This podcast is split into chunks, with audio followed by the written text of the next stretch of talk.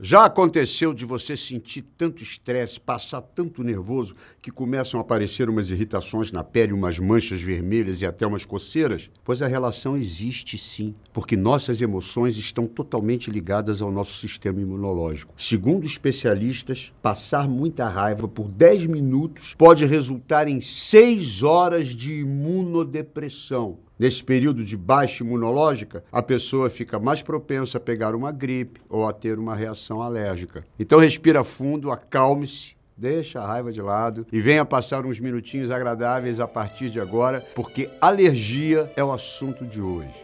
Polaramine apresenta Saber não ocupa espaço. De acordo com a Organização Mundial de Saúde, 20% da população mundial tem algum tipo de alergia, o que coloca a alergia em quarto lugar entre as doenças crônicas mais comuns. Aqui no Brasil, 30% da população sofre de algum tipo de alergia, ou seja, quase 70 milhões de pessoas. E as alergias respiratórias são as mais comuns, como no caso da rinite alérgica ou da asma alérgica. Portanto, não bote a culpa no seu nariz. Ele é o guarda que impede que as substâncias tóxicas e irritantes, os chamados alérgenos, cheguem até os pulmões. Ou seja, a coriza e o espirro são reações de defesa. Então, nunca segure um espirro. Pegue um lencinho de papel e Saúde. Tem muita coisa que pode causar alergia, de picada de insetos a medicamentos, de produtos de limpeza, poeira, ácaros, pólen, pelos de animais, isso sem contar as alergias alimentares, e aí a lista é imensa. As mais comuns são alergia a ovo, leite, amendoim, frutos do mar, chocolate, frutas secas. Além das alergias mais comuns que todo mundo conhece, existem registros de alergias muito bizarras, como uma mulher britânica que é alérgica à água, minha gente. A água. Imagina a vida desta inglesa sem um banho, sem uma cachoeira, sem praia. O povo grita: a inglesa tá vindo! Aí todo mundo correndo. E por falar em praia, tem gente que é alérgica ao sol. E a coisa piora porque há casos de humanos com alergia a beijo, a sexo.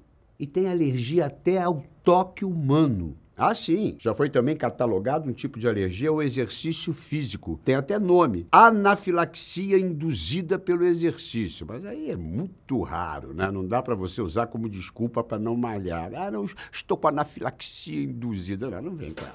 Aí não é alergia, é preguiça. Mas afinal, o que é alergia? Quando começou? De onde vem a palavra? Vamos lá. Primeiro que as doenças alérgicas têm sido descritas em muitas culturas e civilizações antigas, como no Egito, na China, entre os gregos e romanos romanos, na América indígena, em todos os lugares, em todas as eras. E a palavra alergia vem da onde? Bom, embora a ocorrência da doença seja muito antiga, desde o tempo dos faraós, a palavra alergia só foi cunhada em 1906 por um pediatra e cientista austríaco chamado Clemens von Pirket. Clemens criou o termo alergie, em alemão, juntando halos, que em grego quer dizer estranho, mais ergon, que quer dizer reação, atividade ou trabalho. Ou seja, alergia é uma reação exagerada do nosso organismo diante de uma substância estranha, tipo seu corpo, em bom português, dando um piti. O sistema imunológico confunde uma substância inofensiva com um invasor e reage de forma intensa. Por isso que um alimento que causa alergia em uns não causa nada em outros. O mesmo amendoim que não faz nada para você pode levar a pessoa ao seu lado à morte. Sem brincadeira. Nos Estados Unidos, a alergia a amendoim está entre as mais comuns e fatais. Felizmente, aqui no Brasil, a incidência de alergia a amendoim é muito baixa. Mesmo assim, se você sentir qualquer reação àquela deliciosa paçoquinha, consulte um médico, porque as alergias podem e devem ser tratadas. A parte boa de tudo isso é que, apesar de existirem tantos alérgenos na vida moderna, até hoje não se soube de ninguém que tivesse tivesse alergia ao conhecimento.